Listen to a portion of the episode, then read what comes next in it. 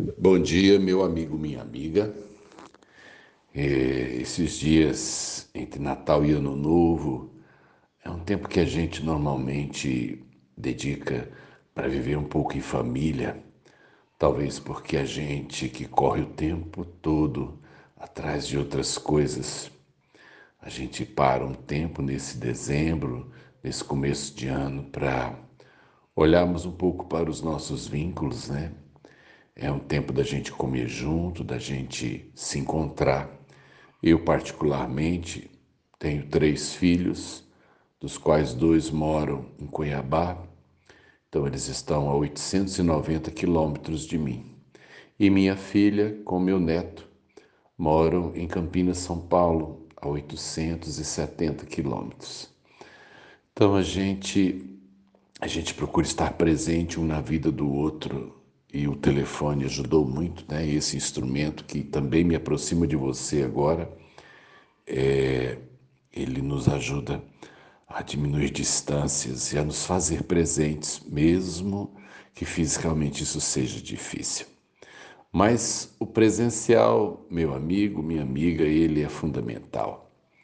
E na, na noite de, de ontem, é, praticamente estávamos encerrando esse tempo de, de, né, de fim de ano, começo de ano, e minha filha então fez uma coisa que ela sempre que ela sempre faz, ou quando eu vou na casa dela ou quando ela vem na minha. Ela pegou uma tesourinha e cortou os cabelos da minha orelha, cortou os cabelos do meu nariz, ela leva um tempo enorme para fazer isso e é um é interessante, é, é o jeito dela, né, é, de fazer o cuidado. Então, normalmente o, fica bem cortadinho, bem curtinho, porque ela quase que faz um por um. E eu pensava nessa questão do cuidado. É, esse é um, é algo que eu não sei fazer, porque eu não tenho visão de mim mesmo. Eu não consigo cortar o cabelo nem do, né, do nariz, porque se eu coloco muitas vezes o óculos, eu, o óculos me atrapalha. E a minha orelha eu não consigo também enxergar o que precisa cortar. Esse é um trabalho que eu preciso que alguém faça em mim. E isso quer dizer, meu amigo, minha amiga, que nós não somos autossuficientes. Por mais que nós, muitas vezes, achemos que a gente tem o controle de tudo e que a gente pode tudo. Há coisas que eu dependo de alguém. Eu tenho uma dentista que cuida de mim há muitos anos e eu, eu tenho assim muita confiança em em estar nas mãos dela, né? Isso é muito importante, porque eu, quando chego ali nas minhas crises, nas minhas dificuldades, eu, eu me deito na cadeira dela e eu descanso meus problemas na mão dela.